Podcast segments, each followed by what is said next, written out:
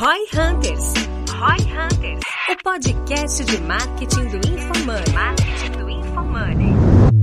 Aqui é arroba Guilherme underline Lippert e a minha expectativa para esse episódio é de uma vez por todas explicar para o cliente a diferença entre um time compartilhado e um time dedicado. Meu arroba é Ricardo M. Domingues e a minha expectativa é mostrar quem você precisa no seu time de growth. Aqui é o arroba João Vitor e minha expectativa com esse episódio é entender quando ter um time interno ou um time compartilhado de growth. Como criar um time de growth? Hoje, nossos hosts debatem a formação de uma equipe de growth, cada especialidade necessária e o papel desempenhado por cada membro. Aprenda como montar uma equipe de alta performance e de forma inteligente e estratégica. Escute agora no Roy Hunters.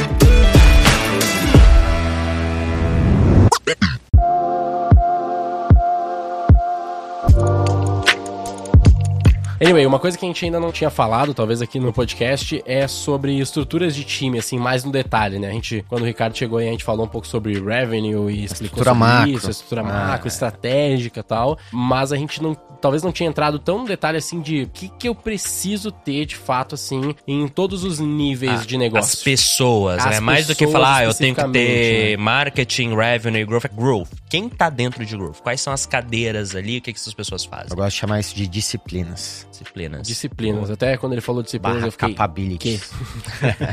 Não, mas é isso mesmo. Tipo, quais são as disciplinas no detalhe que a gente precisa ter dentro de um time em- todos os níveis, né? Tanto a galera que nos ouve aqui eventualmente vai ter aí, sei lá, uma assessoria, uma agência, sei lá, ah, quanto o cara que vai ter lá um negócio nível XP, que o cara vai precisar de um monte Uma de gente, de de um monte de pessoas em uma mesma disciplina, eventualmente, né? Que pode acontecer, dependendo do negócio. Ah, então, eu vou querer puxar, assim, uma frente que é dentro do que a gente tem na V4. A gente tem uma estrutura de crescimento nos projetos de growth que a gente faz. Vão ter várias coisas adjacentes que a gente não faz, e aí até a gente vai poder discutir aqui o que que entra, o que não entra, em que momentos e tal. Mas eu acredito que dá pra usar essa linha de pensamento que a V4 faz nos projetos pra gente ir pensando os níveis e as capabilities, as, as posições, os, Legal. as Isso aqui é um, disciplinas, é um né? podcast muito bom pra quem tem uma empresa mais estruturada mandar pro time de people. E aí, time de people que estiver ouvindo, as disciplinas que o Domingues falou são as cadeiras. Eu tô aprendendo bastante. Os cargos, né? cara.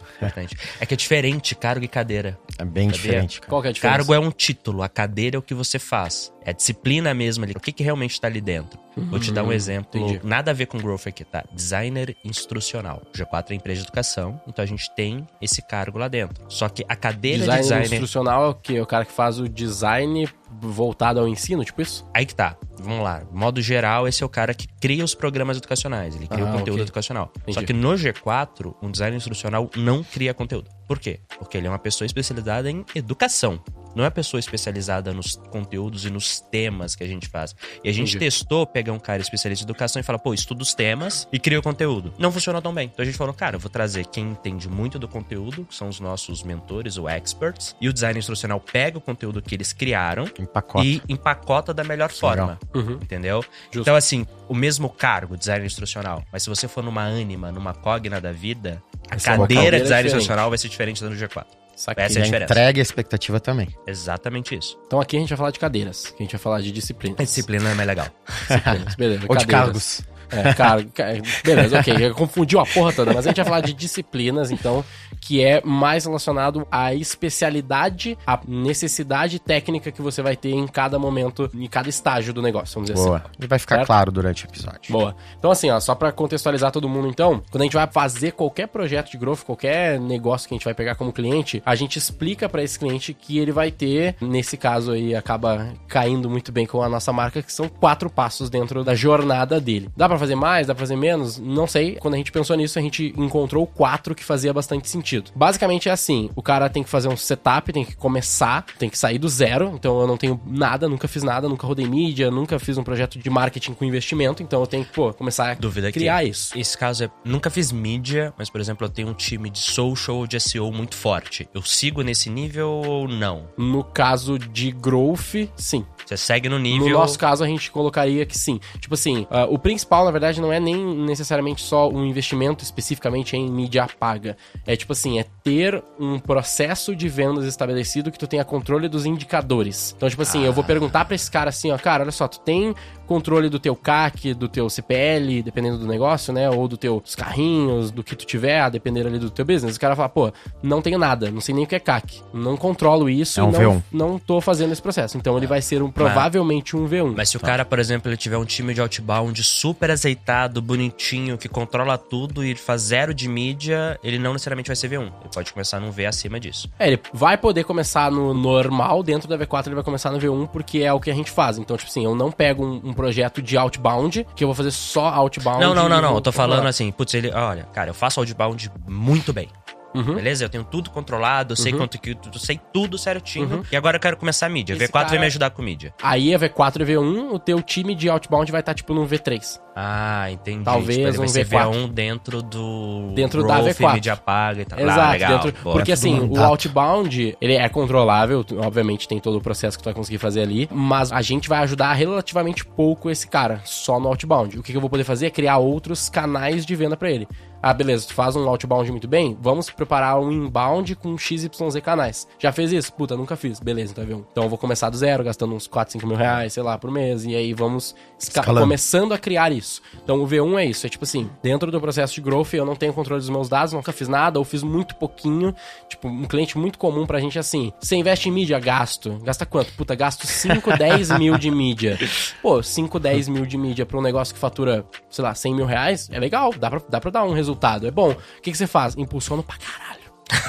Impulsiona A- abre o. Instagram e Clássico isso. arregaço. Bo- Clássico isso. Acontece bastante. Não 5, 10 mil reais. 5, 10 mil Claro. reais é pouco provável. O que acontece muito assim, o cara gasta mil, dois mil, três mil, porque cada post que ele faz, ele bota 100 reais pra rodar por três dias, ele faz post pra caralho, ele bota lá e dá uns like. Tipo, isso é bem comum. Isso é bom, pô, pra growth, com o objetivo de crescimento do negócio? Não muito. Pra branding, engajamento, criação de público, se o cara segmentou direitinho, até já é legal. Porque eu já começo com o público, o cara talvez já vai ter uma forma melhor de controlar. Mas esse cara é um V2, V3, V4? Não, ele é um V1 Mas- porque ele não tem controle Mas vamos ficar aí no V1, indicadores. beleza. Chegou, o cara é V1. O que, que a V4 coloca de time? Quais são as disciplinas ou cadeiras que vão lá ajudar esse cara? Boa. Normalmente, nesse caso, o que o cara vai precisar não é nada muito dedicado, porque o trabalho dele não vai ser muito complexo. Vamos pensar no negócio. O cara tem, seja um e-commerce ou um PDV, ou ele tem um, um processo de inside sales aí, tipo B2B. Ah, esse cara não vai precisar de um super time dedicado pra fazer tudo. A não ser que ele, porra, quer arregaçar, ele quer crescer muito rápido, quer fazer o bagulho muito rápido, ele vai gastar muito mais, vai botar pessoas dedicadas, a gente vai falar das pessoas logo mais, e beleza, ele vai crescer. Mas no geral, pra começar, ele vai precisar de um time que a gente fala que é um time compartilhado. Então, esse time, normalmente, ele vai ter alguém que vai estar gerenciando esse projeto, e não vão ser todas as posições que, que a gente comentou antes, vocês vão ver, mas normalmente vai ser tipo assim, um cara que vai estar gerenciando o projeto ali, esse projeto e vários outros, um cara de tráfego que vai tocar esse tráfego e vários outros, um designer que vai muitas vezes ser híbrido, assim, que ele vai fazer já o design e a copy pra já matar rápido, porque muitos negócios não precisam de um copywriter fudidão a nível, sei lá, empíricos, por exemplo, vamos dizer assim. E você tem essa figura. Um cara, porra, versátil. designer que é versátil. Design mais copy. Essas posições aqui, a gente já executou vários projetos que deram certo com um cara fazendo tudo. Tipo assim, um cara que faz o tráfego, o design, a copy e gerencia o projeto. Sei, Só que sei, assim, já. são projetos bem Claro. simples pro cara começar, sair do Mas zero. aí, né?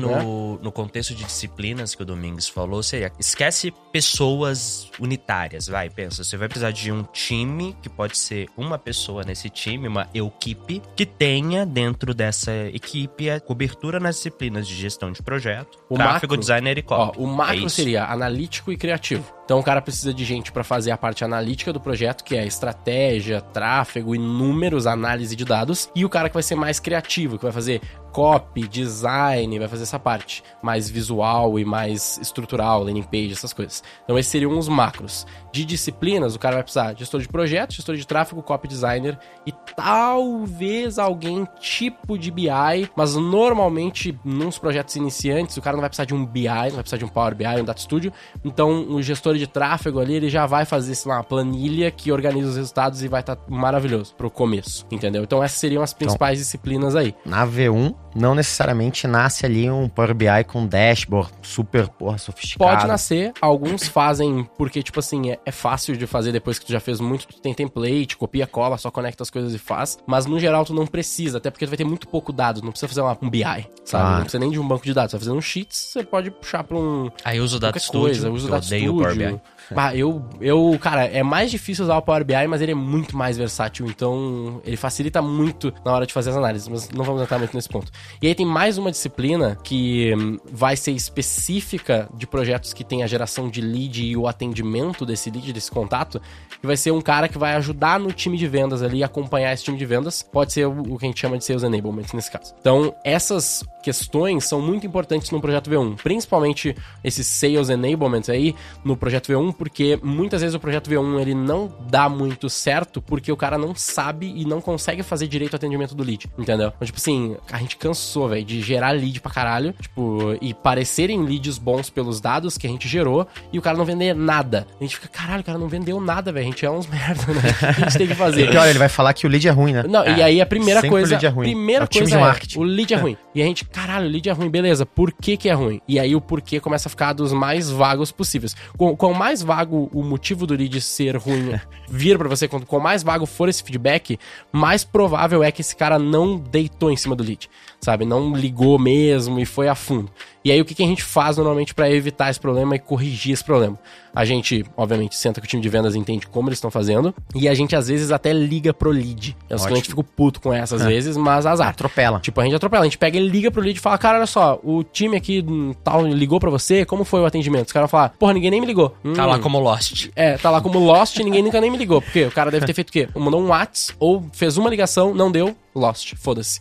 E, tipo, a gente sabe, já, se for pesquisar sobre isso, ah, é muito falado que o cara precisa ter, fazer ali uns 4, 5, 6 follow-ups até tu conseguir, de fato, ter um, um contato É mais interessante com esse lead. Então, é muito comum do cara fazer um, contratar uma empresa tipo a V4 ou colocar um, dois profissionais ali, que vai ser esse analítico criativo no começo, o cara gerar um lead e ele achar que, porra, é- resolveu a minha vida, ele vai gerar leads que vão comprar. Não, ainda tem todo o processo de vendas. Claro. Então, isso é um, é um parênteses, talvez, específico dos projetos que têm geração de lead, que é um problema que tu não vai ter, por exemplo, no e-commerce desse jeito. No e-commerce tu vai ter outros problemas, de taxa de conversão, de, CRO. bom, de CRO mais especificamente, mas aí é outra situação.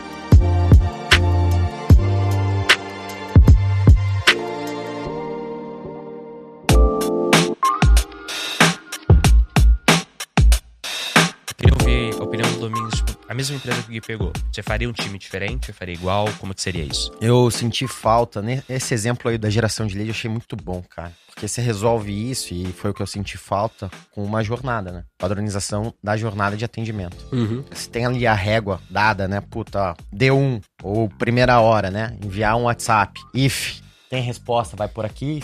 If não resposta, vai por lá. Eu adoro jornada, né? Pô, você já sabe.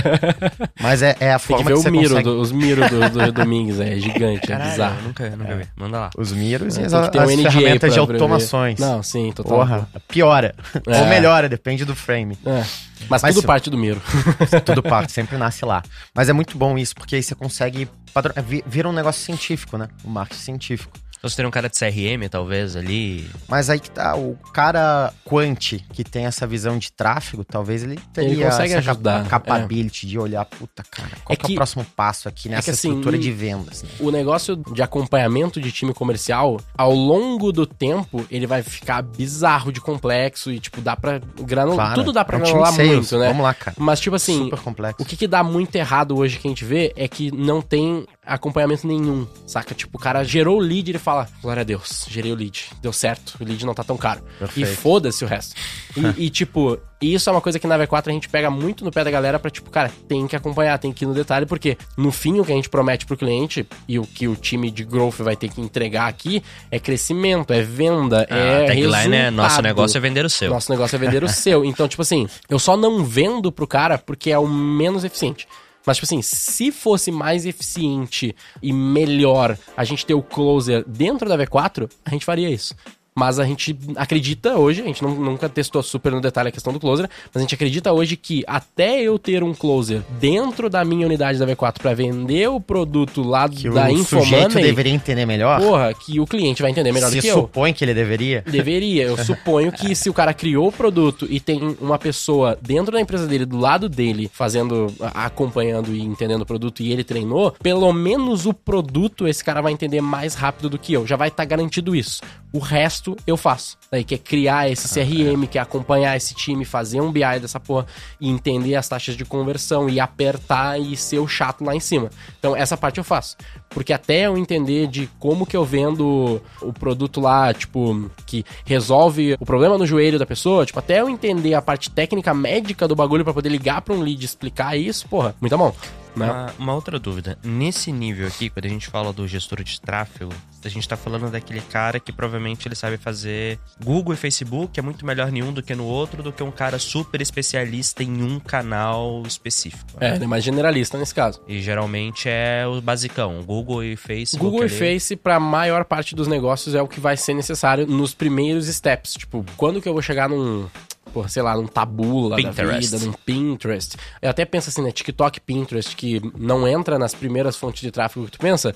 Dependendo do negócio, dependendo do quanto tu manja, pode ser uma das primeiras fontes de tráfego, né? Porque tem as suas especificidades ali. Mas normalmente, mesmo sendo possível o Pinterest e o, sei lá, e o TikTok serem boas opções até iniciais, normalmente Facebook e Google já vai dar certo pra esses caras. É, Uma coisa entendeu? rapidinho pra vocês, nada a ver aqui, mas até isso. hoje eu me senti, hoje não, ontem, hoje é quarta, então segunda-feira, antes de ontem eu me senti meio velho, porque assim, já bastava eu falar AdWords ao invés de Google Ads. Justo. Agora o Facebook Ads é Meta Ads. E aí eu recebi um analista do time colocando lá o report de origem de dados, gastos com não sei o que, fonte, Meta Ads. Você parou pra "Que porra pensar, é né? essa? Parou pra pensar. Principal Caralho, linha da minha empresa é um é essa? principal linha de custo da minha empresa eu não conheço. Chama Meta Ads. Eu falei, estamos gastando grana. Eu quase, cara, eu por muito pouco não chamei o time de marketing lá e falei, cara, o que, que é isso que a gente tá gastando tanto dinheiro? Aí eu parei, ah, tá. Isso. Mudou. Parece aquela que teve porra. a mudança agora, né?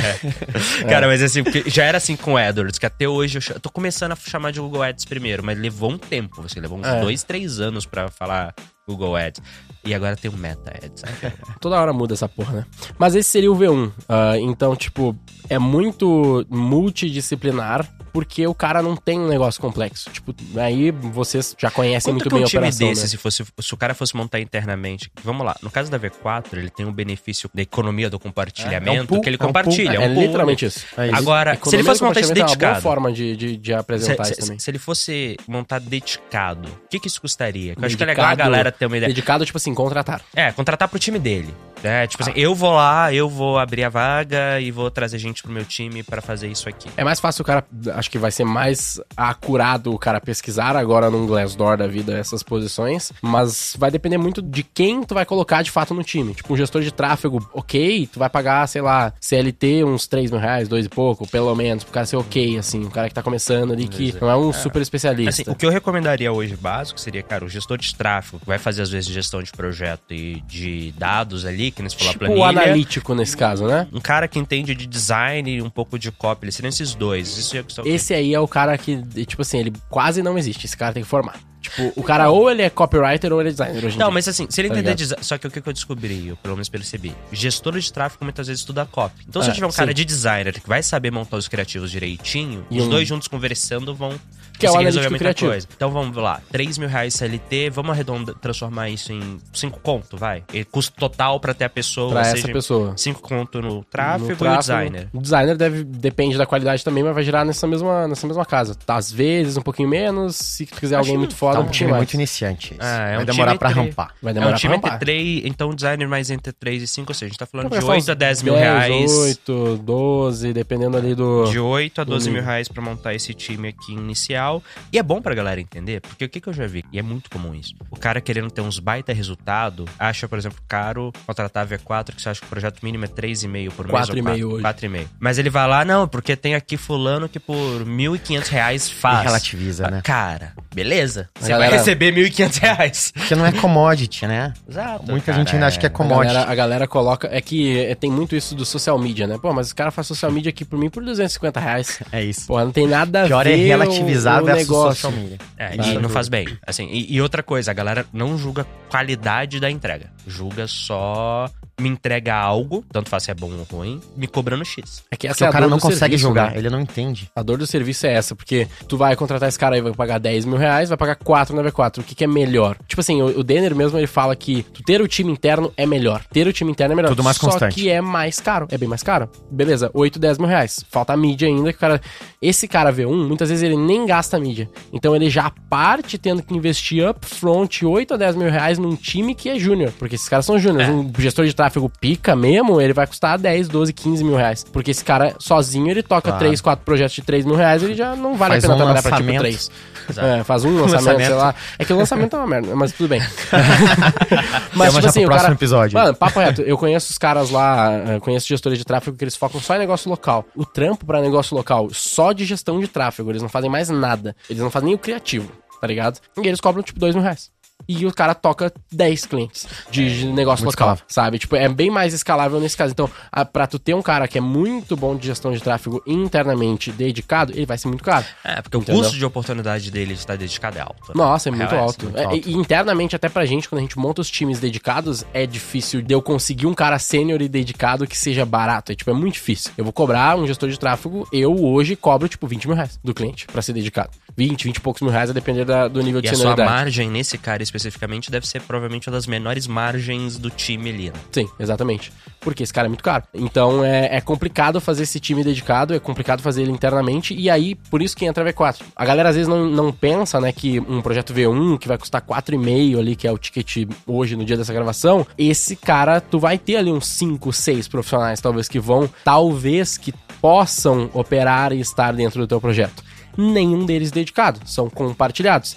Então vai ter necessidades diferentes. Alguns casos no V1, talvez valha a pena fazer um BI já correr com isso, porque, sei lá, por qualquer motivo. E eu vou ter um cara de BI aqui que esse cara custa 8, 10 mil reais CLT, né? Mas pra tu ter esse cara internamente, não vale a pena, porque tu não gasta nem 8, 10 mil reais de mídia, né? Mas eventualmente esse cara fazer um trabalho rápido ali pro cliente, enquanto ele também faz pra outros 10 clientes meus, 20 clientes meus, vale a pena. Esse papo de economia compartilhada É. que tu falou é muito bom, entendeu? Então essa é a lógica. Ah, por isso que a V4, a gente tem um anúncio que é- todo mundo copiou no mercado, velho. Que é tipo assim, cinco profissionais pelo preço de um. Daí a gente bota lá os preços. Tipo, ah, o gestor de tráfego custa, sei lá, pelo menos uns 5.500. O copy tanto, o designer tanto. Na V4 é 4,5. Se tu vê um monte de agência fazendo esse mesmo anúncio, os caras mudam um pouquinho o valor e a ordem que eles colocaram os Mas qual profissionais que são as ali. disciplinas que o sujeito tem? É, exato. Mas aí que tá, daí eles colocam essas cinco, que normalmente vai ser essas que a gente falou, tipo, tráfego, design, copy, BI. É, é Gestor isso, normalmente. Gestor de projeto é a gente que fala mais para os projetos dedicados. Então, esse cara dedicado, ele tem que ser um projeto complexo. Tipo, um projeto da XP tem um gestor de projetos. O projeto do Grupo Salos tem um gestor de projetos, que é um cara só pra garantir que as coisas estão organizadas, andando no tempo e gerenciando as entregas. V1, ok? Time provavelmente compartilhado, né? Quase em todos os casos vai ser compartilhado. Não sei que você é V1, mas é uma empresa grande pra caramba que tem muita estrutura e já quer, quer- começar já quer porrada. começar porrando, mas, é. cara, pra maioria de quem tá ouvindo aqui, você é V1 porque você tá começando, então você não teria como começar porrando tanto assim.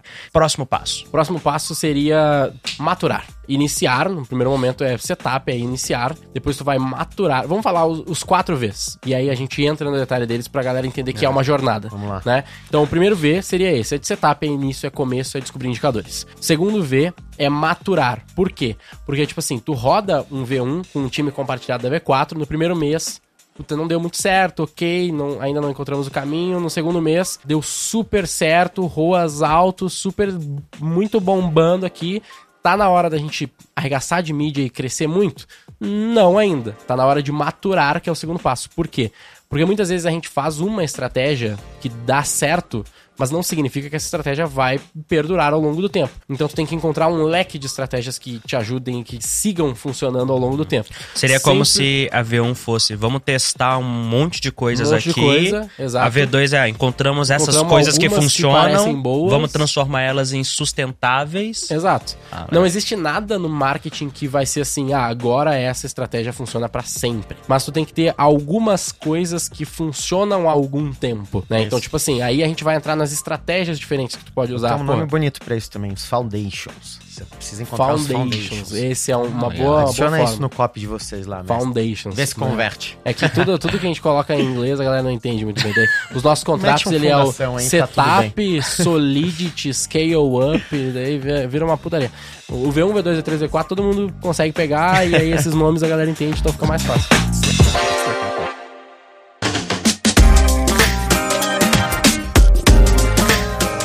V3 deve ser escalar. Exatamente. Aí. O V3 é escalar. Porque depois que eu faço as fundações aí, que eu encontro os foundations das minhas estratégias que funcionam bem, aí eu começo a escalar. E depois que eu começo a escalar, eu no V4 eu começo eventualmente, não necessariamente, mas eventualmente a gente faz isso, que é setorizar, que é começar legal, a colocar os especialistas mais dedicados, né? Porque eu startei, não sabia de nada, agora eu sei mais ou menos, eu criei as minhas fundações e eu comecei a escalar. Agora eu tô investindo duas, três, quatro, cinco vezes mais mídia e tá indo legal. Eu começo a ter uma necessidade de ter pessoas dedicadas. Quando eu tô gastando lá, sei lá, 5, 10 mil reais de mídia, não justifica ter um gestor de tráfego ali dedicado. Justifica eu ter um parceiro que tem um gestor de tráfego que é muito bom, que ele toca um monte de projeto que é o compartilhado. Tem um cliente nosso que o cara gasta 40 milhões por mês em mídia. Tem como ele trabalhar com um time compartilhado? Não, ele vai ter que contratar, sei lá, 30 escritórios da V4 pra fazer sentido, não vai ser É, é, inteligente. Eu achei interessante Entendeu? isso aqui, porque na minha visão, o time do, do Descobrir os Indicadores, vai, V1 e V2, pra mim é o mesmo. Não vejo mudando. Mas no escalar, na minha percepção, já valeria a pena você trazer os caras especialistas. Que, pô, pelo menos a minha visão aqui, tá? Descobri que Facebook Ads funciona pra caramba e vou colocar dinheiro aqui. Bom, já vou deixar uma pessoa que a vida dela é só fazer isso. Descobri que Google Ads funciona pra caramba e descobri Depende que Pinterest funciona pra caramba. Eu já vou deixar um cara, já que funciona. Eu validei que funciona. E agora é escalar. Na minha concepção, eu não quero um cara que faça mais do que isso. Tipo, eu quero garantir que tá escalando bem. é que o V3 e o V4, eles não necessariamente vão ser passos distintos aqui. Tipo, depois que tu Tem uma sobreposição V3, ali. É que, qual que, que, que vem depois de escalar? Não vem nada. Depois que tu começa a escalar, Mas- fica pra sempre escalando o máximo que tu conseguir até. Ah, você pode chegar no, no- na questão de otimizar, né? Putz, eu bati o teto aqui de quanto a mais eu consigo investir. Só que, pô, vou colocar um Naquele CRO canal, pra. É. Pro cara bater um teto do negócio dele, que assim, daqui não tem mais pra onde ir, o cara. Ah, nem a tá Apple muito tá grande. nesse, nesse patamar. Uma Ambev, vai. Uma Ambev tá no teto daquilo ali. Não tem muito o que fazer. Bom, se a Ambev está nos ouvindo. é- Contrate a V4, Contrate a vai Ambev mudar a pra tentar ajudar a escalar mais ainda. Mas, tipo assim, beleza, Ambev, ok, mas o, o ponto Não, aqui que eu tô entendi. dizendo é que são exceções do cara ter chegado nesse nível. Você falou uma coisa que eu acho que é legal, né? Não é que ah, putz, você vai da V1 pra V2, da V2, a gente passa uma régua e agora É, mudou. agora já Essa era, o- agora é o- setores. Tem uma transição durante você vai fazendo isso aos poucos até chegar lá. O erro que a gente cometeu hum, durante um tempo dentro da V4, quando a gente explicava esses quatro pilares, é que a gente deixava entender que o V4 era internalizar. A gente chamava de internalizar. E aí a gente perdeu clientes bons ao longo do tempo, porque o cara falou assim, valeu, vou internalizar. Aprendi aqui, viu? A gente, caralho, Ainda roubava o teu cara. Hum, já aconteceu, mas é muito pouco. Hoje em dia a gente vai ter isso no contrato pra evitar esse problema. Mas aconteceu muito do cara falar assim: aprendi, fui, fui aqui fazer internamente. Só que o que, que o cara errava também? É tipo assim, ele vou fazer internamente. Eu nem tenho a porra do time ainda. Eu vou demitir vocês e vou contratar o time ainda. E aí quem E vai aí eu vou contratar o Júnior de 5 mil reais lá de trás pra fazer o serviço que hoje tem um cara Já tem- dedicado sênior da V4 Não, fazendo. aí Incrível. tá. Só subir no V- campanha no Meta Ads? Não era só isso? Não é só subir, não é só manter, né? Não é só. Beleza, já tá rodando. A uma dúvida aqui. porra. Vocês rodam tudo na conta de anúncios do cliente, né? A gente Da faz BM. na BM, na conta do cliente, coloca a gente como parceiro. Ah, tá. Então, assim, quando vocês saem do cliente, em tese, os anúncios que vocês criaram ficam lá. Sim. É, porque eu já vi agência, e aí, olha as pegadinhas de agência, que criava na delas. Uhum. e Usando o pixel dela, que provavelmente. saía, o cliente perdia tudo. Quando Aí eu tá. cheguei no G4, Mas eu nem tá. lembro o nome da agência, Sabe mas quem- tipo, era assim, as contas do G4 estavam todas, na verdade, na agência. Primeira coisa que eu fiz Que foi, loucura, cara. passa tudo. Olha, eu posso estar errado, tá? Ah, mas a última vez que eu falei que o Facebook, eles indicam ser assim. Por quê? Porque, tipo assim, eu tenho que ter a BM, eu, V4 Company, tenho a minha BM, e eu crio a conta pro cliente. Só assim, a V4 agência, né, considerada pelo Facebook, ela vai ter a gestão sobre aquela conta do Facebook. Se eu coloco uma conta parceira no meu BM, o Facebook não ajuda, entendeu? Se eu sou Facebook Partner, ele não me ajuda nessa conta que é parceira, ele me ajuda nas minhas contas. Então o Facebook ele te indica a criar a conta para o cliente, entendeu? Então esse é o jeito certo by Facebook. O jeito É, que as agências é. fazem. O que a agência faz de otária é tipo assim: me paga 30 mil reais aí pra liberar o XML da conta baixada. Então, é que eu não tá quero só o? XML, eu quero o pixel, eu quero as coisas todas assim. Pro É, cliente, pro cliente é pior a não, caso. a não ser que tem cliente que ele não vai fazer a própria gestão interna em Nunca. escala. Nunca. Tipo assim, ele vai até ter um time interno que olha ali pra coisas mais pontuais, mas ele não vai assumir. Tem cliente que é terceirizado, mas, tipo lá, a Coca-Cola, se eu não me engano, ela não tem um time interno de grow, é sempre agência, e é isso aí. Uhum. Beleza. Mas assim, se for uma empresa que vai montar um time interno e tal, eu acho que o risco de deixar isso criado na agência, a não ser que, pô, beleza, então pelo menos no contrato garante que se encerrar, ela vai ter que ser obrigada a te passar todos os assets pra você. Aí beleza. Mas se não, é um risco muito grande. O Porque eu cara, já que tá na V1, sequestrarem, o cara. cara que tá na Sim, V1, ele não total. entende, cara. É, isso Ele não entende, ele não sabe que tem esse risco, né? É, o cara que vende, ele vai não descobrir dizer provavelmente isso. com a próxima agência. É, e o cara que contrata não sabe disso e, e é muito. A gente já recebeu vários, vários, vários, tipo, vários mesmo, cliente que, tipo, não tinha mais as contas. Porque a agência não liberava e foda-se. Tipo, Aí ah, de você cancelou, perde toda a inteligência que ele pode. gerou, né? E aí tem toda uma discussão, acho que não vale entrar aqui, mas só pra deixar claro, né, já que falamos, tem toda uma discussão de, tá, mas eu que fiz o trampo, tá ligado? Beleza, você ganhou por. Inteligência fui eu que fiz, mas e aí, é meu ou é do cara, Você né? foi pago por eu isso. acho que o cara foi pago por isso e o dinheiro que foi investido em mídia foi do cliente, então por isso, normalmente a gente faz tudo na conta do cara. Cara, é, é, é- é muito parecido com quando você contrata um funcionário, um desenvolvedor. O contrato dele tem que estar lá, olha, tudo que você desenvolver na empresa é da empresa. Tô Então, te é, pagando te fazer pagando isso. Pra fazer isso, exato. Não é seu, tô te pagando pra fazer isso. Justo. É, por isso que a gente faz hoje em dia assim. Por exemplo, o Facebook não nota tanto a V4 assim. O Google, a gente é, porra, nível mais alto de partner lá do Google já, porque, beleza, a gente tem a- o formato que a gente faz com a MCC. Funciona assim, tipo, a gente tem lá, linka a conta à nossa MCC, a gente gerencia e a gente só troca os administradores. É, tem uma regrinha dentro do Google que tu tem que ser o administrador mais antigo pra conta ser sua, Sua. gestão. Então a gente só troca os administradores, tipo, tira todo mundo, bota V4, depois adiciona os caras de novo, só pra gente ser o último, o primeiro, né, o mais velho nesse caso. E beleza, daí a conta ela não é nossa, mas ela é gerenciada pela agência V4, né, que é o jeito que eles falam. E aí beleza, aí o, o Google olha lá, pô, os caras têm 3 mil contas de anúncio, gastam X milhões, os caras são foda, eles estão no mais alto nível de partner aqui. O Facebook ele não vê assim, e aí eles cagam pra gente. Tá ligado? Se a gente fizesse do jeito agência tradicional, foda-se, a conta é minha, a gente seria muito mais notado pelo Facebook nesse caso. Anyway, a gente desvirtuou pra caralho a discussão. Disciplinas. Mas Disciplinas. um E aí? puta parênteses aí. Então V2, V3 não tem, não é, porra, hoje eu dormi V2, amanhã eu acordei V3. Não, Não, é, não, é, é que nunca. É igual os pilares, né? Tráfego, engajamento, conversão e retenção. Copy entra em qual deles? Depende, tá ligado? Depende do momento. Ela entra em todos, ela tá um pouco de cada tal. Então, tem poucas coisas que são muito Mas, fechadinhas mas numa voltando caixinha, aqui, né? vai. A gente começou com 100% compartilhado, eu tenho gestor de projeto, de tráfego, designer e copy, que às vezes são a mesma pessoa, às vezes não.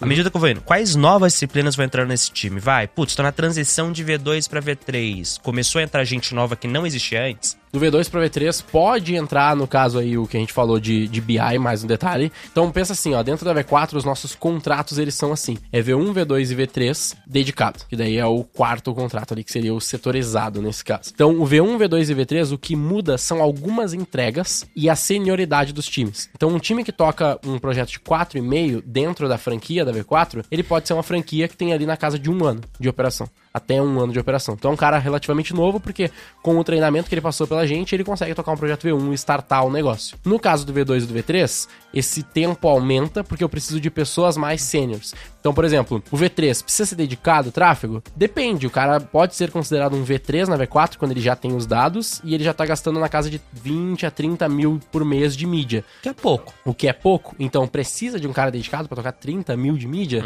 Dedicado não, mas mais sênior, possivelmente, entendeu? Do que o cara V1 Então, nesse assim, caso. eu vou ter. Vou Entendeu? compartilhar um recurso mais sênior e provavelmente menos compartilhado. É, ou, Seria ou simplesmente vou dar um pouco mais de tempo dessa mesma pessoa que tocou o V1 e hoje chegou no V3, vou disponibilizar um pouco mais de tempo dela. Não é dedicado, mas é, É, menos. vamos pensar menos assim, vamos pensar que um gestor de assim. tráfego ele tenha 12 horas, sei lá, na semana 40 trabalhar horas pra 20 horas compartilhar, dia. tá bom? O da V4, pelo jeito, é quanto? Ele trabalha uns 18 horas por dia.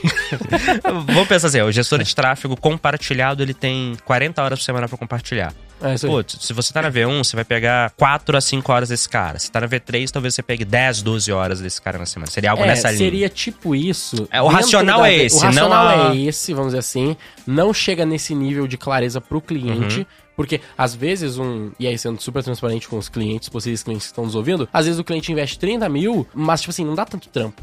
É uma conta tá simples, né? Uma aqui, estrutura eu- simples é uma ali. estrutura simples, tipo, o cara gastar uma hora por dia naquela conta já tá lindo, maravilhoso, e ele já tá conseguindo continuar a escala é daquela a conta. função do valor, né? Exatamente, não necessariamente tem a ver tanto com o volume de mídia.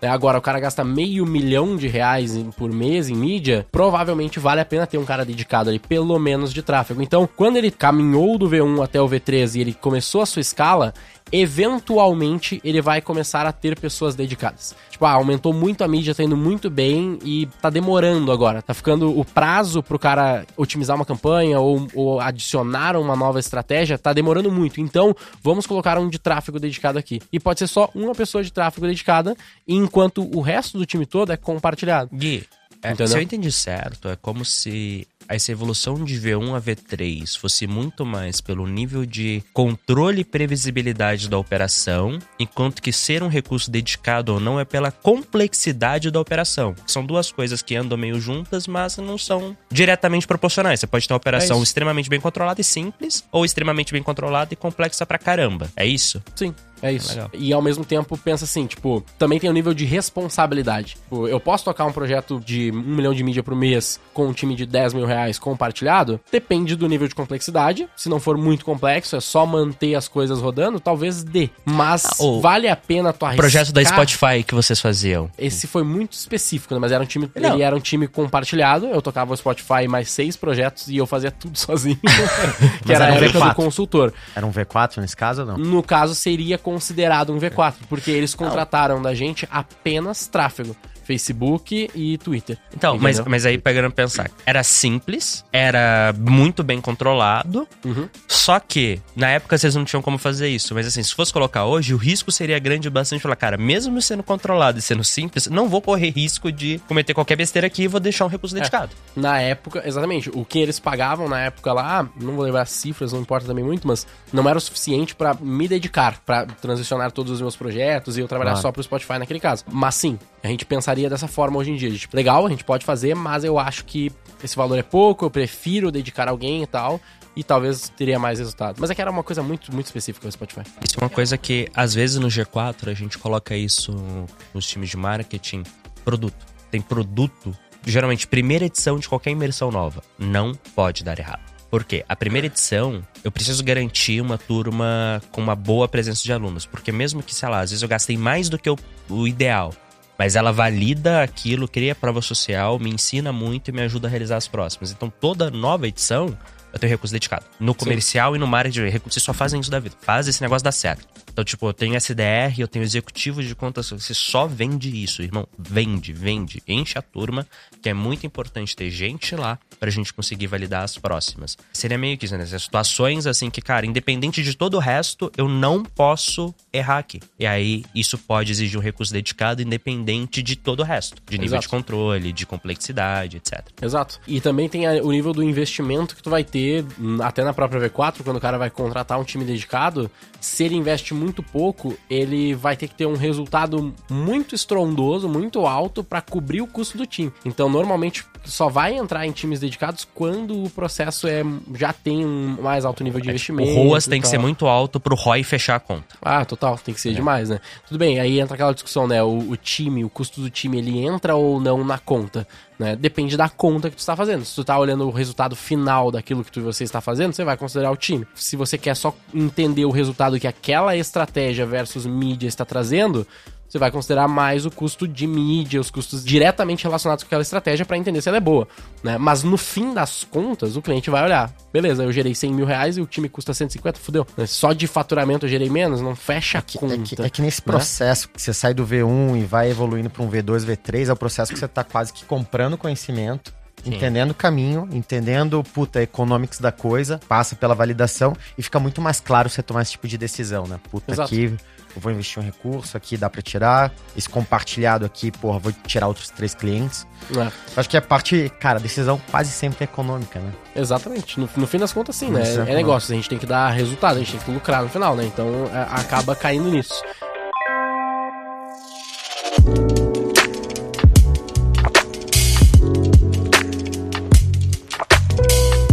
Mas aí, assim, pra, acho que pra se encaminhar mais pro final aqui e chegar agora de fato nas disciplinas aí que a gente falou, pelo menos dentro da V4, as disciplinas que a gente aloca nos clientes e eventualmente a gente faz isso de forma dedicada são as seguintes. E aí a gente já falou de várias aqui, né? Mas a primeira delas é o gestor de projetos. Então, é um cara que, eventualmente, eu preciso desse cara dedicado porque tem muita coisa rolando. Vou dar um exemplo: tem um cliente nosso que a gente foi contratado, a gente participou de uma concorrência e tal, a gente foi contratado para trocar três produtos do cara. Tem diversos produtos, é uma indústria farmacêutica nesse caso. E aí, cada produto tem o seu próprio e-commerce, toda a sua estrutura, como se fossem Não. três empresas, Empresas, né? distintas. Então, cara, eu vou ter todo o trabalho das próximas funções que eu vou falar aqui para cada um deles. Então, eu preciso de pelo menos um gestor que vai estar olhando tudo, vai estar garantindo que toda a Esse é operação o cara está que rolando. conecta os pontos. Esse é o cara que conecta os pontos, que ele controla as entregas, que ele reporta pro cliente eventualmente, entendeu? Que ele entende os gargalos da operação, entende se vai precisar de mais gente dedicada na ponta X ou na Y, porque tá travando, por exemplo, entendeu? Então é um cara que vai gerenciar o projeto, bem direta essa função, né? Ele cuida de alocação de recursos e qualidade de entrega mais do que ele fazer a entrega em si. É, ele não, na prática, assim, fazer, fazer, esse cara não faz nada, né? É. Esse cara vai estar gerenciando e muitas vezes esse cara vai ser também ali a nossa ponta de contato entre cliente e time, É. sabe? Tipo, a gente tem os check-ins Claro. que a gente já falou, né? Que são as reuniões semanais. Esse cara vai conduzir isso e vai também trazer o time. Porque esse cara, como ele não faz, talvez ele não seja o melhor gestor de tráfego do mundo. Provavelmente ele não vai ser. Mas ele tem gestor de tráfego no time dele. Se a discussão é sobre gestão de tráfego, traz esse cara junto. Né? Pra não ficar aquela coisa de atendimento de agência que o cara sabe muito superficialmente, vira meio telefone sem fio, trava as coisas. Então a gente tem uma, uma liberdade muito grande de trazer o time nas calls também pra conectar direto, falar direto e tranquilo. Mas eu tenho aquele ponto no meio ali que é o gestor de projetos que ele meio que concatena essas informações. Esse é um cara mais sênior, né? Esse é um cara normalmente mais sênior também e tem que ser muito organizado. Ele pode ser um gestor de tráfego upgradeado? Pode, pode. É, até essa- é uma essa possível carreira clássica que lá? o cara. Não necessariamente, mas pode ser uma carreira que o cara vai trilhar.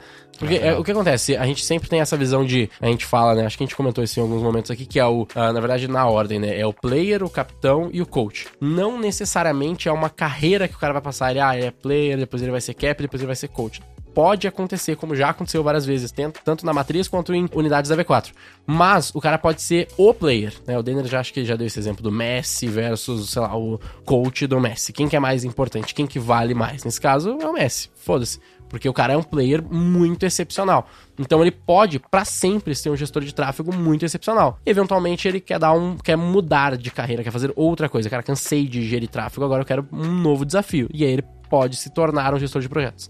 Entendeu? Não é necessariamente uma progressão de carreira, Não. mas trilhas de carreira. São, ca- cara, é carreiras distintas. A gente fala assim que se o cara é hoje na V4 um closer, ou vamos dar um exemplo, manter aqui nos projetos. Se o cara hoje na V4 ele é um copywriter e ele decide que ele quer virar gestor de tráfego, isso deu um reset. Começou uma nova carreira. Você Claro. vai partir É lá do júnior e tal. Talvez tu manje muito e daí tu vai rampar mais rápido como gestor de tráfego, mas é uma nova carreira, no fim das contas. Entendeu? Assim como ser um capitão, né? O, o gestor de projetos, ele seria meio que um capitão do, do time, né? Então ele não faz muita coisa, mas ele, ele direciona ali e, e resolve os conflitos e etc. Mas é outra coisa, vai, vai necessitar de soft skills diferentes também. Então, às vezes, o gestor de tráfego, ele tem um perfil muito parecido com um cara de tech, às vezes, por exemplo, que é um cara mais introspectivo, o cara mais... Ele manja, mas, assim, para lidar com o cliente, lidar com as tretas, ele não vai ser tão bom no, nessa soft skill. Então, para ele virar um gestor de projetos, talvez seja até um pulo muito grande para alguns desses gestores de tráfego, entendeu? Então, também tem isso que o cara vai ter que considerar. Então, não é uma progressão de carreira, são opções São de... trilhas de- ali mesmo. Legal. São trilhas mesmo, Legal. exatamente. Então, gestor de projetos, Depois a gente tem gestores de tráfego, e aí gestores de tráfego, porque existem projetos que o próprio João já falou aqui, que o cara vai precisar de mais pessoas, né? Eu vou ter um cara só de Face, um cara só de Google e um cara de outras mídias, porque a gente gasta pouco, então ele vai fazer sempre todas as é outras. isso, né, cara? É muito Né? bizarro. Geralmente é Facebook, Face, Google, Google, outras. outras. É, e aí é quando tipo alguma isso. outra Ou desponta, que é muito... Quase sempre assim. Eu conheço poucas empresas que realmente escalaram Facebook e Google muito bem um nível muito né? alto e também escalaram alguma outra muito bem. Eu conheço alguns casos de empresas que têm outras mídias muito escaladas, mas são geralmente onde Facebook e Google não conseguiu escalar tanto por N fatores. Esse cliente nosso aí que gasta 40 milhões por mês em mídia paga, ele gasta 30 e poucos em Google. Só search. Pra caralho, muito Caramba, search. Ele gasta muito search. Acho que eu sei qual é. É, não, eu Viagens. não quero, Imaginar. é sobre é? viagens, É, é, de sei algum é. cliente de viagens. Só que ele também, o que ele Tô fez? sendo Ele muito gastou- impactado por ele. Agora É. entendi. Exatamente. Tem uma plataforma, eu não vou lembrar o nome agora, mas depois a gente pode deixar na descrição, ou sei lá. Ou cobra a gente aí, cobra no Instagram que eu vou falar, depois eu acho o nome e vocês perguntam lá. Mas é uma plataforma que tu consegue ver os anúncios no YouTube. Mas aí o nosso cliente, ele é tipo assim, dentre os anúncios do YouTube que estão mais visualizados, ele é tipo assim, top 10. Do mundo, tá ligado? Que ele Tá na, landing, tá na landing page. Esse exemplo tá na landing page desse, desse site que você comentou. Hum. O exemplo dessa empresa aí. Boa. Anyway, aí esse cara ele gasta muito, ele escalou muito o Google. Ele contratou a V4 pra fazer o quê? Tentar escalar um produto X no Facebook. E, e aí é bizarro, essa daí quase ninguém deve ter tido essa experiência, mas esse cara, ele não quer, ele só quer saber se escala. Ele só quer tentar vender meio milhão de reais por dia. Foda-se o ROAS. ROAS tá 0.7 às vezes e ele, beleza, é isso aí, foda-se. Eu só quero saber se escala nesse nível. Se escalar nesse nível, Aí depois a gente tenta otimizar. Se ele quer saber se tem demanda o suficiente daquele produto X novo que ele tá vendendo. E esse cara tá em outro momento. E- Mano, ele tá em É, outro momento, ele, ele tá nem aí pro resultado. Mas, mas isso é uma coisa Entendeu? legal, pra muita gente aqui não faz sentido. Chega uma hora, é, dependendo de como que você tá, que assim, Suno foi um excelente exemplo disso, ok? Ah, O play era, eu vou escalar tão bem, fazer tão bem orgânico, que vai chegar uma hora que foda-se eu pago. Na verdade, meu objetivo no pago é, eu não vou conseguir gastar mais dinheiro que empíricos, beleza. Então, o primeiro play aqui de lugar é empíricos, que no pago eles vão gastar dinheiro infinito com as promessas malucas dos caras, vão ter o melhor ROI do mundo. Só que eu vou deixar tão caro pra todos os outros, que eles vão se ferrar. Porque assim, não vão ganhar da empíricos, eu vou pagar mais caro que todo mundo, então eu vou deixar caro pra todo mundo, e orgânico eu dominei. Então, às vezes, você tem uns plays que, assim, todo mundo pensa, não, todo canal tem que ser super otimizado pra dar resultado, não sei o que, cara, e às vezes você tem uma estratégia pra ela, foda-se, pode ser pontual, como esse cara, mano, eu quero saber se vale a pena eu ter a dor de cabeça de otimizar. Porque se ele não for escalar, o máximo de vendas que isso for me gerar é 100 mil reais por mês. Dependendo da escala do cara, 100 mil reais por mês não vale o trabalho. Esquece, não vai mover meu ponteiro, não vai fazer diferença nenhuma pra mim. Então, É tô nem aí o quanto que dá pra otimizar, cara. Não faz sentido. E tem vezes que você quer perder dinheiro. Porque perder dinheiro ali significa que todo mundo também tá perdendo dinheiro. Só que você, no agregado de canais, tá ganhando. E você tá ganhando porque você domina alguns canais onde não dá pra alguém te passar. Dominou as três primeiras posições de SEO do Google, acabou. Não tem SEO. Quarto lugar do Google ou o décimo lugar não faz diferença. Se você dominou as três primeiras, acabou. SEO é SEO. Então, assim, se você conseguir montar uma estratégia usando multidomain, que você domina aquilo lá, é, e aí você deixou SM caro pra todo mundo fazendo anúncio pago também, acabou. Seus concorrentes vão fazer o quê? Vão ser obrigados a ir pra outros canais. Era meio que o play que a gente fazia lá. E funciona. Que CPA vira diferencial, né? É, é engraçado que no grupo desse cliente eles falaram assim, galera, hoje foi bom, a gente bateu o ROAS 1.5. é, tipo, o cara não vive, muito cliente não vive com ROAS 1.5, mas esse caso aqui é só porque, beleza, agora está melhorando, tá chegando num nível que vai começar, talvez, ser sustentável isso nessa escala. Anyway, a gente tem o gestor de tráfego, depois a gente tem o designer e o copywriter. E aí, no nível de setorização, designer e copywriter, eles são skills extremamente diferentes. Eu, eu considero que elas são skills criativas, São. né? mas elas são extremamente diferentes. Uma dúvida aqui sobre o copywriter aqui. Quase todo mundo tem a visão de copywriter muito baseado em marketing digital. Cara de copy, não sei o que, dos gatilhos mentais. Mas existe também a figura do copywriter redator publicitário, cara de Que é uma o audiovisual ó. da vida, Que é o que é o copy original, É que a galera, né? a galera origem ali. busca o copywriter, mas eles esquecem desse aí, que é um redator publicitário, né? Qual linha que você tá mais aqui quando você fala de copy aqui? Você mais qual linha dessas? O cara de gatilho mental de infoproduto ou o cara redator publicitário? Ou os dois e depende? Como é que é isso? É um blend dos dois aí, mas muitas vezes a gente consegue pegar o redator publicitário e ajudar ele a ser melhor no aspecto de copy, de convencimento, gatilhos mentais e tal, livros, cursos, etc. Então, tipo assim, a gente tem copywriters hoje que eles são formados aí no- nos cursos mais tradicionais do mercado de copy. Entendeu? Os caras têm lá certificados, essas coisas. Então, é uma pessoa que já veio do mercado mais num formato de redator e ele se formou nos cursos específicos de copywriting. O que, que você acha mais Entendeu? fácil? Pra vocês dois. Eu pegar um cara de uma áudio V da vida lá, um redator publicitário clássico e ensinar ele, pô, vamos aqui colocar uns gatilhozinhos, um, Um negócio tempero. desse e Um tal. tempero de conversão. Um tempero focado em conversão, que É talvez isso. ali seu professor na faculdade ficaria com vergonha de você. Ou pegar o cara que nasceu no mundo de infoproduto, de converte, Gatilho gatilho, gatilho, gatilho, ensinar ele essa escola mais tradicional da coisa. Eu prefiro com certeza o segundo. É muito difícil fazer essa transição e já vi isso acontecendo, né? O cara já tem 5, 6, 7, 10 anos de um frame, puta, super focado naquela redação clássica, né? O cara dificilmente vai conseguir embrace essa lado nova forma. safado, lado safado. É, cara, esse tempo é a bagunça. Eu gosto de chamar isso esse lado Bagunça. bagunceiro Baguncinha. dele. É o lado bagunceiro dele. É, o tu pegar o copywriter bagunceiro e ele voltar tem ele um uma coisa né? de bagunceiro ali, né? Enquanto o contrário, cara, você tem que ensinar talvez o- esse copywriter clássico de lançamento, talvez meio empíricos. O que você tem que ensinar pra ele é ter mais carinho com a marca. Porque você não tá fazendo um, porra, um CPL aqui que você pode fazer promessa na lua. Uhum. Que, puta, cara, aqui você tem 20 anos de história por trás dessa marca, né? Você tem já uma expectativa, porra, você tem aqui um alcance maior. O, o seu cuidado passa a ser. Essa transição, ela, ela é muito mais fácil. É, eu concordo, eu só sei que é muito mais difícil fazer isso na quantidade de profissionais que tem no mercado. Tem pouco, Então, é uma indústria nova. A minha impressão é que é uma indústria nova. Copy, pica, tipo, pica que eu digo esse aí, né? O cara mais novo, O mais recente. E aí, voltar ele um pouquinho, ensinar ele também as, as partes mais tradicionais do negócio, eu acredito que é um caminho que faz mais sentido. Tu dá uma segurada no cara do que tu potencializar muito o lado safado dele.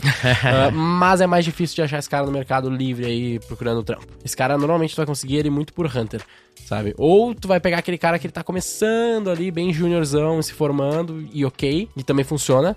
Ah, mas eu acho que é um pouco mais difícil só de achar no mercado esse cara, sabe? Legal. O copywriter novo pra tornar ele mais. Ou ensinar ele mais o papo de redação e publicidade. E aí, assim, nem todo projeto precisa de copywriter também. Tipo, vou, vou trazer o cliente lá que a gente sempre fala da Labs, né? Tipo, mano, você vai vender geladeira. tipo, pô, dá pra fazer uma puta copy com mal, storytelling, fudidão? Cara, dá. Com certeza dá. Dá pra fazer copy de qualquer coisa. A Big Idea da geladeira Polishop tá aí. Bastemp. Pô, com certeza dá. Dá. Polishop é um exemplo. Mas o business dele é isso, né? É, um business copy. incrível. Exatamente. Ele Então, assim, tu, isso a vantagem competitiva dele. pra gerar um puta resultado, eu precisava de um copy dedicado? Não precisava. Entendeu? O designer e o, gestor de tráfego ele faziam o, suficiente e já dava um ROAS 27. Pô, será que eu tô perdendo uma puta oportunidade de tentar fazer a Lab ser a Polishop do futuro e ter um puta copywriter? Talvez. Talvez não, talvez é geladeira, não tem muito o que fazer de diferente, tá ligado? Eles não têm a geladeira da Polishop que frita ovo, tá ligado? Não, eles têm a geladeira que gela as coisas, caralho. Então não, não tem muito. Tu vai ter Mas que fica a forçar dica. muito, sabe? Se a sua geladeira fritar ovo, faça uma cópia. Exatamente. Mas aí tem essas duas posições, beleza. Depois a gente vai ter BI. E BI seria, assim, um cara mais de dados, um cara que vai saber criar as análises e ajudar você a criar essas análises, né? Eu ia te perguntar sobre isso, né? Quando a gente fala de BI, cara, você tem desde um cara que ele manja de Power BI, um pouco ali, sei lá, ele fez um curso de analista de dados e Power BI, Uhum. até um cientista de dados ou engenheiro de dados, que são coisas, assim, muito diferentes. Uhum. Nessa realidade, a gente tá falando do quê? É mais um cara que vai conseguir te ajudar nas análises dos dados. Mas o analista de dados que entende um pouco ali de, fez um curso de MySQL, de Python, Power BI e entende de negócios do que o engenheiro de dados vai construir um modelo de machine learning pra você. Exatamente, a primeira opção. A segunda opção vai ser muito específica. Então, um projeto da Smart Fit, por exemplo, a gente precisava de um cara que construísse um CRM. Porque a gente tinha duas opções. A gente tinha três opções, pra ser mais exato, né? Ou a gente usava o Salesforce, e aí ia dar um caminhão de licença. Ah, e a gente sabe que licença Salesforce não é barato. Ou a gente mete um CRM de mercado, mas ainda tem um caminhão de licença do novo CRM mais a nova plataforma. Ou a gente faz o impensável na época, que era, vamos codar um CRM, foda-se. E a gente foi na terceira opção e a gente codou um CRM em dois dias. Tinha um cara que ele codou um CRM em dois dias. Era um CRM nível Salesforce? Não, porra nenhuma. Era... Kanban. Não tinha nem o Kanban. Era mais em lista, assim mesmo, sabe? Só que funcionou. Tipo, tinha as listas, abas, assim, e tu tinha uma ordem de coisas que tu tinha que fazer. Porque a gente não queria fazer o time de inside sales mais pica do Brasil. Não, a gente queria transformar recepcionistas em gente que também traz receita. É isso. Então a gente criou um processo pra eles dentro desse CRM relativamente simples codado, né? Muito complexo codar essa porra, mas os caras conseguiram fazer bem rápido. Ah, e a gente colocou um Sales Enablement, que é a outra função que a gente já falou aqui, pra treinar 1.400 pessoas em 30 dias. Tinha 3, 4 treinamentos por dia, todos os dias, pra treinar a galera, assim, tipo 30, 20, 30, 40 Um pessoas numa, só? numa sala. Não, eram vários caras, né? A gente colocou alguns caras pra fazer esses É, se treinamentos. na época já Entendeu? tivesse o G4 Skills, tinha gravaçãozinha lá, já assistia, Mas conferia é que com a a gente gosta prova e de depois fazer a falava. interação, tá ligado? A Então, mas ele fazia a interação só pra tirar a dúvida. É, pode ser, com certeza. Isso faz total sentido. É que é mais difícil, essa a nossa experiência com o cliente nesse caso. É mais difícil eu falar pro cara, ó, assiste lá e depois a gente vem e depois a gente vê, do que eu falar, olha só, vai ter uma aula ao vivo que você vai tirar suas dúvidas e aí treinar os caras. Então, no nosso caso ali, funcionou dessa forma. Teria talvez um trabalho muito de forçar o cara a assistir e tal, e é um, é um outro problema do, do negócio de ter gravado, sabe? Mas a gente fez assim, treinou a galera, treinou 1.400 pessoas, os caras fizeram em 30 dias 6 mil vendas. Do nada. Animal. Zero. Qual que era o baseline? Zero? Saiu de Do- zero pra 6 mil? Zero pra 6 mil. Eles não faziam nada em site sales. Que entendeu? legal, cara.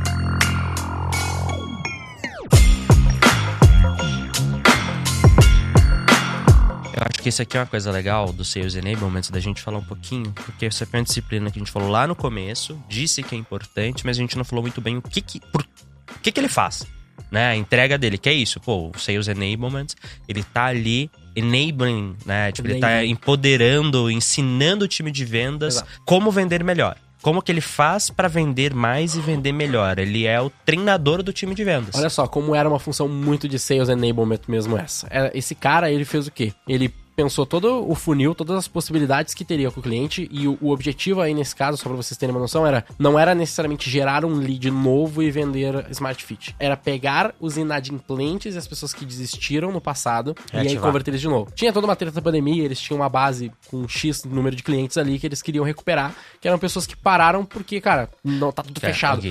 Entendeu? Então quer dizer que quem tá recebendo ligação todo dia da Smart Fit falando volta pra cá, a culpa é de vocês. A culpa é nossa, exato.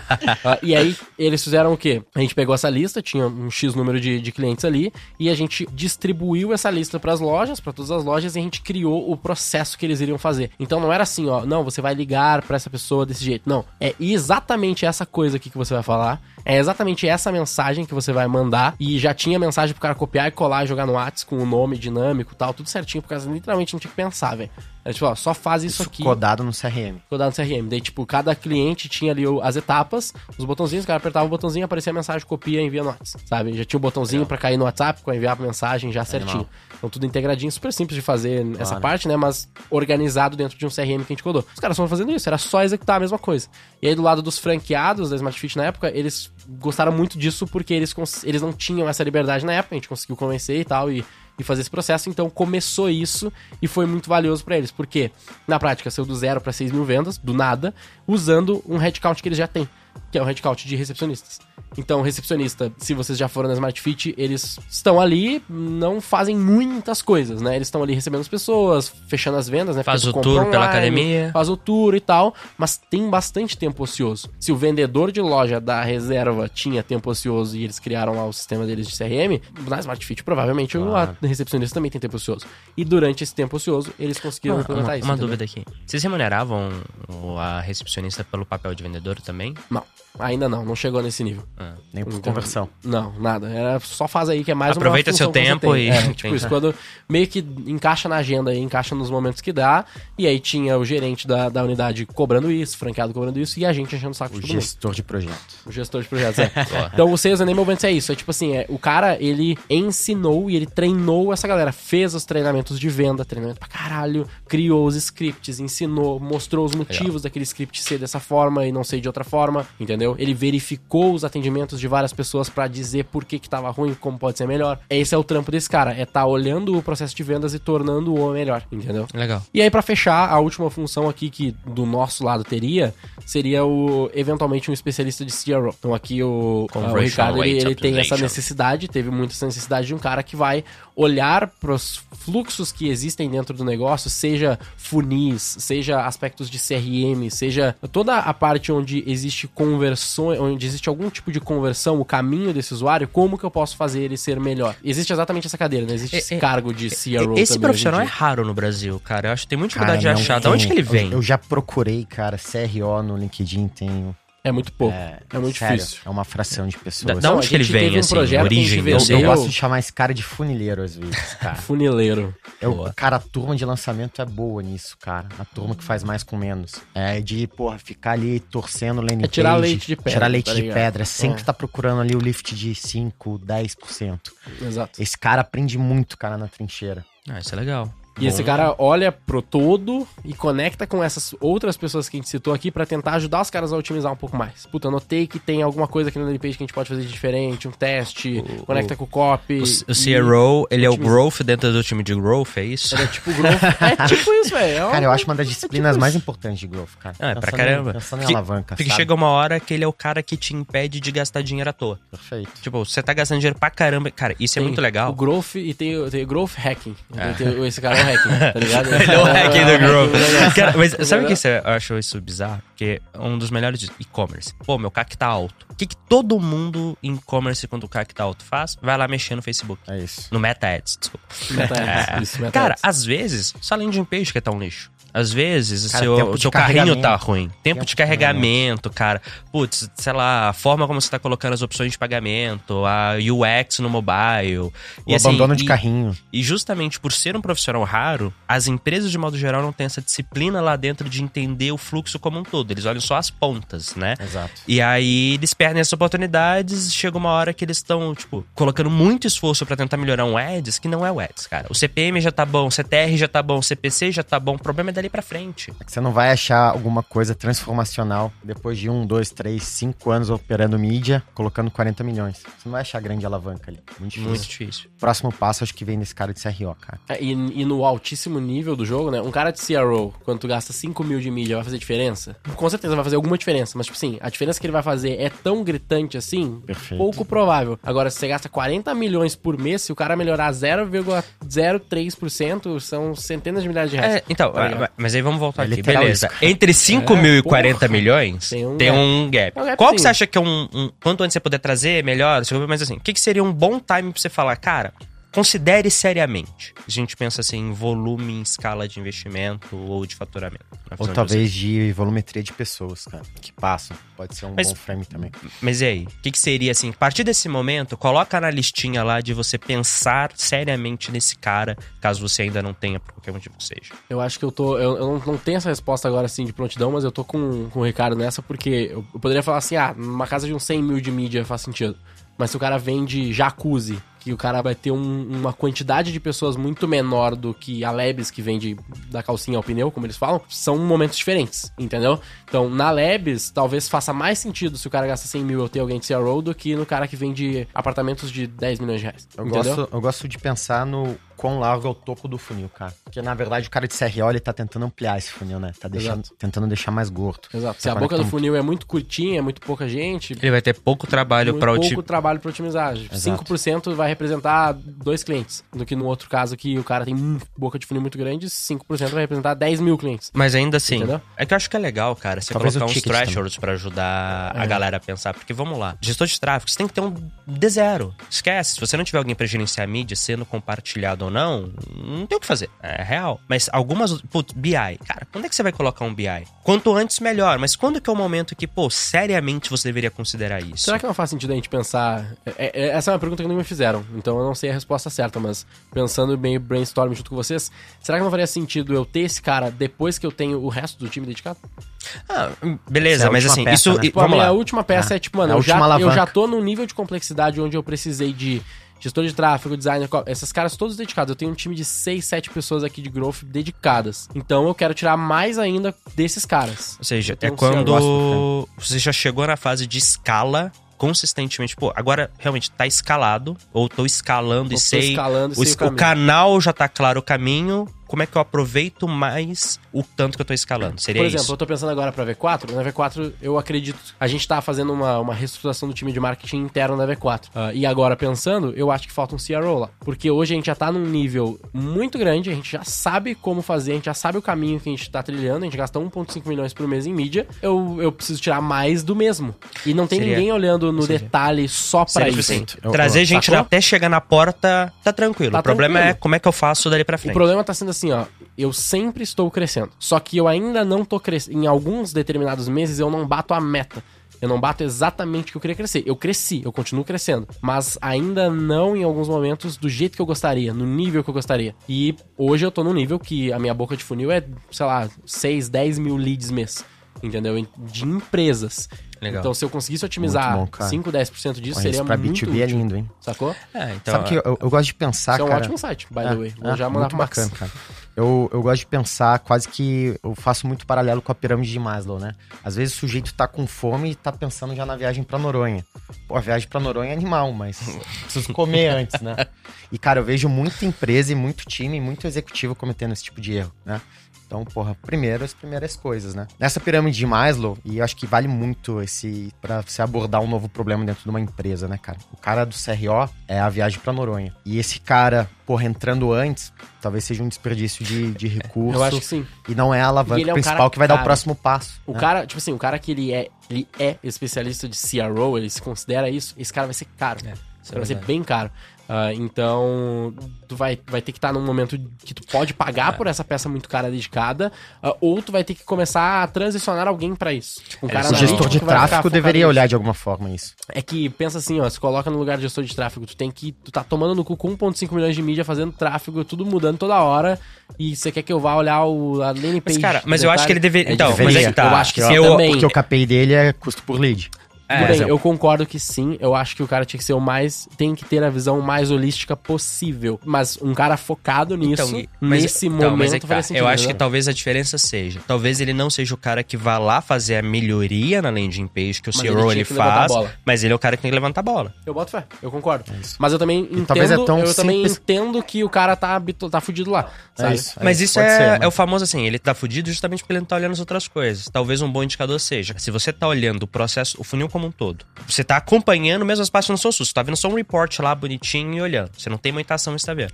Se consistentemente começa a apitar que o problema é nas outras etapas do funil, talvez seja um indicativo que, olha, tá na hora de trazer alguém pra olhar só isso aqui. Pode ser também. Esse é o cara que tem que levantar a mão, né? É, cara, na minha visão, o gestor de tráfego, ele é o responsável por gerar o resultado combinado do tráfego. Ele não é responsável por gerenciar um milhão e meio. Ele ó, o que, que tráfego tem que fazer pra mim? É gerar lead? Então é lead você tem que me gerar. Esse é o capítulo. Se você não tá conseguindo gerar lead porque a landing page tá ruim, você tem que levantar a mão. Eu vou dar um exemplo esdrúxulo que já rolou. O pessoal lá na mudança de pra usar o unbounce que vocês amam tanto, não pegaram um bug que ele dá às vezes, de que ele não, às vezes quando você tá fazendo um teste AB no unbounce, e você coloca uma URL no Instagram especificamente, que tem o TM na URL, isso não acontece quando você usa um link encurtado. Mas quando tem o TM na URL, ele dá. A página não existe, porque ele conflita, porque o Unbounce usa hash de URL pra separar os testes. Ele dá esses paus. O gestor de tráfego não tem nada pra fazer ali, irmão. É um problema do Unbounce. Ele não tem nada pra fazer. Então, se ele não levantar a mão e falar, galera, o problema não tá em tráfego, ele vai ser cobrado por resolver uma pica que não é dele. E assim, não importa o que ele faça. O cara, mas o cara tem que, no mínimo, fazer o caminho do usuário, né? Então, mas é que não é feito. sempre, não é sempre. A gente É, entrou lembro, em contato falou- com o time. comigo, não falou a gente isso? Entrou em contato com o time da Unbounce. Eles falaram que é um bug conhecido e que eles nem eles sabem como resolver. Porque é um conflito específico do Instagram com eles e tipo, eles não têm muito o que fazer nesse negócio. Então, tipo assim, ele tem que levantar e falar, galera, vai ter um certo nível de prejuízo por isso, que assim, a culpa não é minha, não tenho o que fazer. Na hora que alguém mandar mensagem reclamando que o site abriu, não é culpa minha. E se vocês quiserem resolver, vai ter que sair do Unbounce e ir pra alguma outra solução, por exemplo. Sacou? Ou então, uma coisa que eu já peguei, cara, o botão do formulário, ele não tava integrado, então ele não tava convertendo. O gestor de tráfego não vai fazer isso. Beleza, tem o que você falar, ah, ele deveria ir lá e, e olhar. Mas às vezes a integração quebrou. Por exemplo, quando você faz um formulário nativo, que ele é conectado via API, às vezes, quando na primeira vez que o cara foi lá testar, funcionou, e depois ele quebrou. E aí? Vai fazer o quê? Putz, eu tenho um formulário com 20 campos. Não sou eu o gestor de tráfego que vou mudar, mas eu deveria levantar a mão. É meio que o papel não de fazer o que o CRO faz, mas de levantar as bolas. Aí, se toda hora tá tendo que levantar a mão e falar que tem aqui alguma outra coisa que tá me ferrando, Tá na hora. tá na hora. Tá na hora. É uma Cara, boa, boa é, é muito bom, cara. O gestor de tráfego, que ele porra, coloca lá no Meta Ads dele lá, porra, naquela tela. E, e eu sempre espero isso, tá? Quando eu faço esse tipo de iniciativa. Cara, a- as quebras de cada etapa do funil, então quantos cliques, deveria ser clássico, né? Quantos cliques, quantos page views, quantos leads de fato. Cara, às vezes são três etapas, né? Um funil simples. E acompanha esse KPI dia a dia, como tá evoluindo, porra, você captura esse tipo de quebra. Então, é o- eu acho que é o primeiro goleiro de CRO que uma empresa tem que ter, é um gestor de tráfego que olha esse tipo de coisa e talvez um pouco de IA já resolve, puta, e, e acho que já diferencia bastante esse cara. Diferenciar, que quase ninguém. A gente falou sobre isso, né? Teve um episódio sobre que era a diferença entre gestor de tráfego e ser analista de mídia. Que a maioria de quem se chama gestor de tráfego, na real, é analista de mídia. São coisas diferentes. Tá Se- pilotando se você meta só ads. opera meta-ad, você não é um gestor de tráfego, você é um analista de mídia. O gestor, ele tem que gerenciar o tráfego como um todo e para isso ele tem que olhar dados de múltiplas fontes para tomar boas É decisões. que gestor de tráfego é muito amplo, né? Eu, de fato, a galera fala gestor de tráfego, mas é só analista de mídia, né? É isso. Mas se a gente pegar lá a escola Sobral, o Gui, porra, o quanto que GA é uma componente, uma disciplina Tô falando de Google Analytics, né? Só pra ter certeza. Isso. Ok. dentro, porra, do curso ou da metodologia macro. Ele entra com uma necessidade, mas não com muita profundidade. E ele mudou recentemente, cara. Até um ano e meio atrás, mais ou menos, era literalmente zero. Não tinha nada. Zero, zero, zero, zero. E recentemente, acho que de tanto ouvir as pessoas entender que é importante. E é- até a mudança do iOS 14, que ferrou as Porra, métricas para o. Facebook, forçou ele, de certa forma, a falar: cara, agora, assim, não adianta só falar que o menino tem que estudar, tem que trazer aqui dentro, porque senão ele não vai conseguir provar que ele dá resultado. Sim. Você mesmo postou aquele dia, né? A diferença A de diferença conversão dois, do, do tipo, pro- cento e cacetado em um, 10 no outro. Cara, não foi só 10 conversões, é que eu só consegui capturar 10. Sim, exato. Boa, bacana.